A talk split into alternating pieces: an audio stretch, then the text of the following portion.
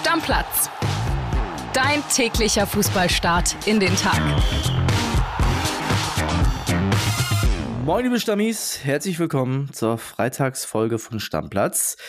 Ich bin André Albers, bei mir ist der Kollege Kilian Gaffrey. Grüß dich. Grüß dich, mein Bärchen. Ich freue mich wieder sehr mit dir durch diese Episode zu reiten. Es ist schon kurios, ne? Also nicht nur kurios, sondern auch geil. Wir sind die letzten Wochen eigentlich durchgehend zusammen. Ja, ja. Es waren auch zusammen gestern, boah, ganz, ganz heftige Überleitung, viele Frankfurter in Bulgarien. Ja, und Frankfurt zwar, international. Und zwar in Sofia, bei Levski Sofia. Und das war wieder alles andere als ein überzeugender Auftritt, Killy. Nee, das war es tatsächlich nicht. Ich glaube, dieses frühe Tor, was Kolumuani gemacht hat, war ja auch mehr oder weniger der erste richtige Angriff. Frankfurt war glücklich, dass sie in der Halbzeit die Führung noch inne hatten, weil ja, Ronaldo, es gibt tatsächlich einen Ronaldo bei diesem Team äh, der Bulgaren, ein Brasilianer und nein, es ist nicht Cristiano, sondern ein 22-Jähriger. Also kurioser Name da drin. Er hatte die Möglichkeit eigentlich und muss es aus knapp drei, vier Metern dann auch irgendwie einschieben. Der war relativ dicht dran am Tor. Ja, und zweite Halbzeit war jetzt auch nicht viel besser, ne? Nee, und am Ende gibt es noch diesen Sonntagsschuss von Sofia, es gibt das 1 zu 1 und da sage ich dir ganz ehrlich, das darf normalerweise ja niemals passieren. Also die Mannschaft von Eintracht Frankfurt ist ein, zwei Klassen besser. Und klar bin ich mir sicher, dass die Eintracht das im Rückspiel regeln wird. Zu Hause. Weil zu Hause spielen, genau. Genau, definitiv, ganz klar. Aber die ersten beiden Auftritte gegen zwei Mannschaften, die vom Kader her deutlich schwächer sind, haben mich jetzt nicht so vom Hocker gehauen. Nee, geht mir ganz genauso und ich bin gespannt, ob das so weitergeht. Jetzt hast du das erste Mal eine englische Woche, relativ früh in der Saison für Eintracht Frankfurt und da werden hoffentlich, so geht es uns deutschen Fußballfans ja, wir drücken international allen die Daumen, dann kommen noch einige englische Wochen hoffentlich. Und da muss man mal gucken, wie sich die Mannschaft jetzt unter Topmöller entwickelt, wenn dann auch Kolomoani weg sein sollte. Ja. Lass uns äh, weitermachen mit der Bundesliga-Vorschau. Heute Abend erstes ja. Spiel. RB Leipzig gegen den VfB Stuttgart. Der ich, Tabellenführer kommt nach Sachsen, André. Ja, aber ist er danach nicht mehr. Da müssen sie sich keine Gedanken machen. Oh, bist für du mich, schon wieder hart, ey. Komm. Ja, für mich, für mich ist das eine klare Sache. Für mich ist es ein klarer Heimsieg für RB. Ich glaube, dass der VfL Bochum zum günstigsten aller Zeitpunkte in der vergangenen Woche in Stuttgart war. Und ich denke, das wird der Boden der Tatsachen heute Abend. Also ich schätze Stuttgart jetzt doch ein bisschen stärker ein, nicht nur aufgrund dieses Siegs gegen Bochum, sondern weil der Auftritt auch wirklich überzeugend war. Girassi wird bleiben. Okay, Mafropanos ist jetzt weg. Mit Stiller sieht's ja ganz gut aus. Mehr oder weniger eine Einigung erzielt worden. Auch doch deutlich billiger, äh, als wir alle irgendwie gedacht haben. Hoffenheim gibt sich mit 5,5 Millionen Euro zufrieden. Sebastian Hoeneß bekommt seinen absoluten Wunschnachfolger. Der wird jetzt noch nicht im Kader sein, denke ich mal nicht. Und ja, dann schauen wir mal. Ich, ich glaube, Leipzig wird's machen, aber es wird enger, als wir alle denken. Ich, also, ich bin 100% davon überzeugt, dass es da eine Reaktion gibt heute und einen klaren RB-Sieg. Dann lass uns auf morgen gucken. Ja, sehr gerne. Ne? Da haben wir auch einiges. 15.30 geht's dann los. Mit, äh, fangen wir mal an mit Heidenheim gegen Hoffenheim. Das klingt nach einem Blockbuster. ist für mich ein Unentschieden-Spiel. Ja, meinst du? Ja, ist für mich ein Unentschieden-Spiel, weil Hoffenheim muss immer noch bangen um Baut Weghorst. Der Auftritt, mir hat er jetzt nicht so imponiert gegen Freiburg zu Hause. Klar, Freiburg ist ein anderes Kaliber als Heidenheim, aber du spielst jetzt auswärts und im ersten Spiel, ich hätte gedacht, die Hoffenheimer sind weiter, gerade mit der Truppe. Scheinen sie noch nicht zu sein, muss nichts halten, kann alles noch kommen, aber Heidenheim hat es in Wolfsburg ja auch wirklich anständig gemacht. Und wenn sie diese Nervosität, die sie in Wolfsburg hatten, abschütteln und die werden sie zu Hause irgendwie garantiert meiner Meinung nach nicht haben, dann ist da was drin und ich glaube, das wird eine Punkttrennung. Naja, man wird jetzt ja sehen können, was für Heidenheim in dieser Bundesliga-Saison geht. Also ich bin der Meinung, auswärts werden es nicht viele Punkte werden.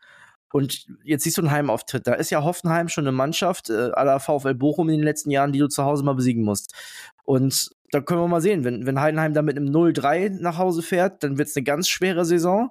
Wenn es ein enges Ding wird, ein, ein, Punkt oder vielleicht sogar ein Sieg, dann ist es die erwartete Aufsteigersaison möglicherweise mit den schwachen Auswärtsspielen und einer starken Heimmannschaft. Also bin ich sehr gespannt auf jeden Fall auf das Spiel. Ich glaube irgendwie trotzdem an die TSG, glaube ich. Also, Ich habe mich noch nicht 100% entschieden. Ja, also ich gehe da mit dem Unentschieden. Ich bin gespannt, wie viele Punkte wir am Ende in unserem Tippspiel auseinanderliegen werden. Heute gibt es ja wieder auf Instagram unsere Tipps von André und mir. Also könnt ihr gerne rüber gucken. Stammplatz.pod. Da werden die Tipps geteilt. Da könnt ihr mal einen Einblick haben, was wir tippen fürs Wochenende. Unentschieden ist für mich das nächste Spiel. Da rede ich von Köln gegen Wolfsburg. Das ist für mich tatsächlich ein klassisches Unentschieden-Spiel. Der FC hat sich sehr gut verkauft in, in Dortmund, haben das gut gemacht. Die Wolfsburger haben zu Hause gegen Heidenheim nichts anbrennen lassen. Und der Heimvorteil sichert Baumgart und seinen Jungs den Punkt. Bin ich absolut bei dir, würde ich dir nicht widersprechen. Sieht auch ziemlich gut aus, dass der Kollege Selke trotz Oberschenkelproblemen, die er schon in Dortmund hatte, dabei ist. Könnte sein, dass Steffen Baumgart dann vorne ein bisschen umstellt und nicht mit einer Einmannspitze spielt wie in Dortmund, sondern doch mit zwei aufgrund des Heimspiels. Muss man mal schauen. Aber ich bin da auch bei einem Unentschieden-Spiel. Nächste Partie. Maxi Philipp gegen seinen Verein aus der letzten Saison. Der SC Freiburg gegen Werder Bremen. Ich glaube, Maxi Philipp wird da maximal eine Nebenrolle spielen. Ähm, der SC natürlich zu Hause sehr gut. Auch in Hoffenheim sehr stark aufgetreten. Spricht für mich eine Menge für einen Heimsieg, muss ich ehrlich sagen. Auch weil, weil Werder noch nicht so richtig in Tritt gekommen ist. Ist wohl möglich das letzte Spiel ohne Navigator. Da hoffen sie in Bremen auf jeden Fall alle drauf. Vielleicht das letzte Spiel mit Niklas Füllkrug, da glauben wir in Bremen aber nicht alle, alle nicht dran. Und jetzt bin ich wieder bei meiner letzten Saison. Also normalerweise würde ich sagen, die Freiburger gewinnen das zu Hause, aber das grün-weiße Herz äh, hofft auf ein 1-1. Ich glaube, Stand jetzt, und das kann ich verstehen, dass du unentschieden äh, tippen möchtest, äh, aus Herzensgründen, Stand jetzt, kannst du Freiburg ja in deren Stadion irgendwie was abknöpfen, weil so weit sind sie auch noch nicht wie in der letzten Saison. Hoffenheim war okay, das Pokalspiel war weniger überzeugend davor, also vielleicht sind sie auch noch gar nicht so weit. Mal gucken, was sich jetzt ändert in der Startelf, wenn Höfler zurückkommt nach seiner Rotsperre. Ich denke mal, dass Merlin Röhl dann rausrotieren wird. Alles andere ja. würde ich mich wundern, wenn die Startelf nicht so bleibt. Ja, stark für Velkovic bei Werder in die Startelf. Der Velkovic ist krank, dann bleibt Pieper auch drin oder sehe ich es falsch? Ja, ich wüsste nicht, welcher Innenverteidiger da sonst spielen soll. Also gehe ich ganz fest von aus, es sei denn, Ole Werner wechselt auf eine Viererkette. Das würde mich aber auch sehr überraschen. Also kann ich mir nicht vorstellen. Ist denn Schmid die Alternative zu Bittencourt? Der war ja jetzt nicht so super am ersten Spieltag. Okay, war auch gegen Bayern. Ja, auf der Position, auf der Achterposition hat Werder einige Möglichkeiten, aber ich kann mir gut vorstellen, Romano Schmid drängt ja immer so ein bisschen rein, ist ein Junge mit unheimlichem Potenzial der aber den ganz großen Durchbruch noch nicht geschafft hat. Also kann ich mir auch gut vorstellen, dass Schmid für Bittenkurt spielt. Vielleicht aber auch Bittenkurt selber. Dann lass uns doch jetzt gerne über das kleine Revierderby sprechen. Bochum ja. gegen Dortmund ist schon sehr, sehr früh in der Saison am zweiten Spieltag. Das Duell der Schlotterbeck-Brüder, äh, das Duell von Felix Passlack mit seinem alten Arbeitgeber. Achtung, Pass möchte Lack geben, den Dortmundern. Kleines oh. Wortspiel, schlechtes Wortspiel, ich weiß. Ja, ich habe ich hab gelesen, er hat irgendwie gesagt, Dortmund, für Dortmund gibt's ja nichts zu holen. Ja, der Find ist ja völlig dem, am Leben vorbeigelaufen, sorry. Ey. Also für, den, für den Auftritt oder nach dem Auftritt in Stuttgart finde ich das schon fast eine bodenlose Frechheit, sich überhaupt zu äußern. Er hätte lieber gar nichts sagen sollen. Ja, also für Bochum gibt's da genauso wenig äh, zu holen wie für den äh, Jungen in den letzten zwei, drei Jahren in der Startelf. Nämlich gar nichts. Also. Äh, Würde mich auch wundern. Also, wenn, also, guck mal, das ist das Ding, das wäre für Thomas Letsch ein überragendes Ding. Wenn die das zu Hause gewinnen oder auch nur einen Punkt holen, dann bist du auf einmal drin in der Saison. Weißt du, das wäre tatsächlich für einen Trainer sehr, sehr wichtig, weil da kann es sonst auch wieder in der letzten Saison laufen und da gibt's eine Niederlagenserie und auf einmal ist der Letsch weg. Ich kann es mir aber beim besten Willen einfach nicht vorstellen gegen Borussia Dortmund. Also wirklich überhaupt gar nicht. Dann haben die auch noch diese kleine Rechnung offen, weil sie da nicht gewonnen haben im Saisonendspurt letzte Saison. Also keine Ahnung, wie Bochum da was holen will. Also ich habe die Hoffnung, dass wir sie jetzt zu Unrecht ganz, ganz schlecht reden und dass wir dann doch irgendwie ein engeres Spiel sehen, weil in der letzten Saison hat sich Dortmund jetzt auch nicht so einfach getan. Aber woher soll das kommen? Dann muss der VfB Stuttgart wirklich ein Meisterfavorit sein.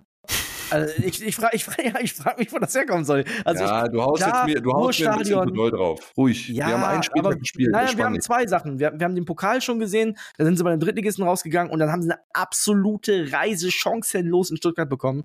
Klar ja. ist das ein anderes Spiel, das ist mir schon klar. Jetzt zu Hause gegen den BVB, auch mit den Fans im Rücken. Aber alles andere als ein Auswärtssieg wäre für mich ein Kracher waren halt auch beides Auswärtsspiele. Lass uns mal eine Kastropper gucken, wie der VfL da ist. Du hast ja. auch Heidenheim angesprochen. Zu Hause gilt es, die Punkte zu holen im Kampf um den Abstieg. Ne? Noch ist nichts passiert. Ich bin gespannt. Ich glaube, wir sehen ein engeres Spiel, als wir es jetzt gerade vermuten.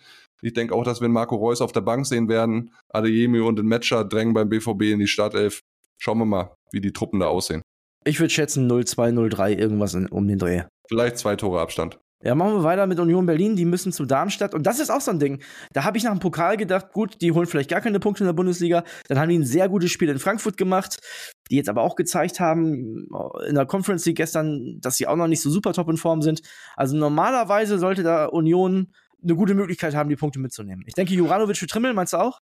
Ja, glaube ich auch. Wir werden auf jeden Fall eine körperbetonte Partie sehen. Wir werden eine Schlacht sehen. Wir werden viele Luftduelle sehen, glaube ich. Das wird mehr Kampf als irgendwie spielerische Lösung. Aber wenn Union diesen Anspruch untermauern möchte, den sie gezeigt haben, in dem Heimspiel gegen Mainz auch spielerische Lösungen zu finden, dann kicken sie da vernünftig mit und sind sogar besser als der Gegner, was ich einfach jetzt auch erwarte. Muss schon das Muss, Selbstverständnis ja, sein. Und dann gewinnst du diese Partie vielleicht dreckig mit einem 1-0, 2-0, aber dann ist auch okay. Was ist mit den neuen Stars, mit Gosens, Volland? Kriegen die schon Startelf? Was meinst du? Also ich glaube, dass Gosens auf jeden Fall reinrücken wird. Vorne gibt's da gegen, weil Gosens kann rein, Roussillon war jetzt nicht so auffällig in dem ja, Spiel gegen ja, ja. Mainz, ja. Vorne drin ist ein bisschen schwieriger, weil sowohl Behrens mit dem Dreierpack, den nimmst du halt auf gar keinen Fall raus. Und Fofana hat's auch richtig gut gemacht nach vorne. Und ich weiß nicht um den Fitnesszustand von Kevin Volland, deswegen glaube ich, werden wir das erstmal so sehen wie gegen Mainz zu Hause mit einzelnen Änderungen wäre so typisch Urs Fischer, wenn der Kevin Behrens auf die Bank setzt in dem Spiel. Das wäre so richtig Urs Fischer. Macht er nicht. Macht er nicht, weil er weiß, dass viele Luftzweikämpfe auf die Mannschaft zukommen werden. So, und dann haben wir noch ein Abendspiel, finde ich sehr interessant. Gladbach gegen Leverkusen wäre in den letzten Jahren vielleicht noch eine engere Nummer gewesen auf dem Papier. Jetzt momentan Leverkusen schon klarer Favorit. Die haben mich schon echt begeistert, muss ich sagen, am ersten Spieltag. Ja, mich auch. Und ich will mich jetzt gar nicht so weit aus dem Fenster lehnen und wieder in einem Topspiel von einer richtigen Reise für ein Team sprechen. In dem Fall eigentlich von Gladbach, weil ich glaube schon, dass es da ein paar Hütten von Leverkusen geben wird. Kann aber auch wieder sein, dass es enger wird äh, als gedacht. Offensiv war Gladbach wirklich sehr, sehr gut in Augsburg, obwohl bei Augsburg nach hinten auch alles offen war. Und andersrum war es bei Gladbach ja auch so, dass hintenrum sehr, sehr anfällig agiert wurde.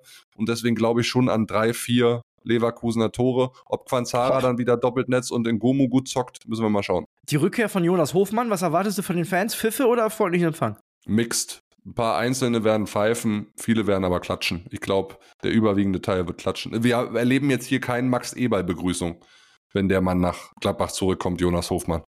Nee, kann ich mir ehrlich gesagt auch nicht vorstellen. Also, okay, du sagst Leverkusen klar. Ich sag auch Leverkusen, ob klar, wird sich zeigen, weil Gladbach zu Hause möchte sicherlich auch was zeigen. Ich fand also, irgendwie waren die so ein bisschen auch der heimliche Verlierer des ersten Spieltags für mich, Borussia Mönchengladbach, weil die in Augsburg bei einer wirklich schwachen Bundesligamannschaft mit zwei Toren geführt haben, zweimal, zweimal sogar, ja. ne, zweimal sogar und am Ende glücklich unentschieden gespielt haben. Also viel weniger geht gar nicht. Übrigens noch eine Personalie in Sachen Leverkusen. Nadim Amiri sieht alles danach aus, dass er nicht im Kader sein wird, weil er Richtung Leeds United wechselt. Dort ja Trainer Daniel Farke.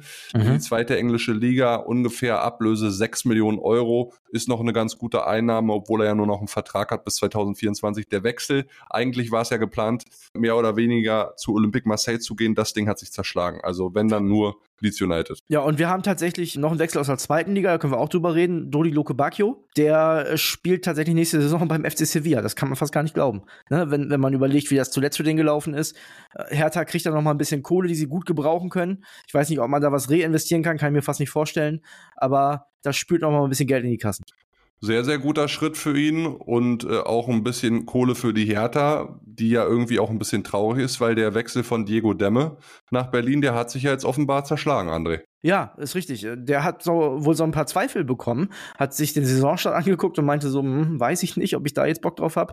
Bin aber gespannt, wo Diego Demme dann landet. Also der wird ja jetzt auch nicht weiter da in der Apel gar nichts machen wollen.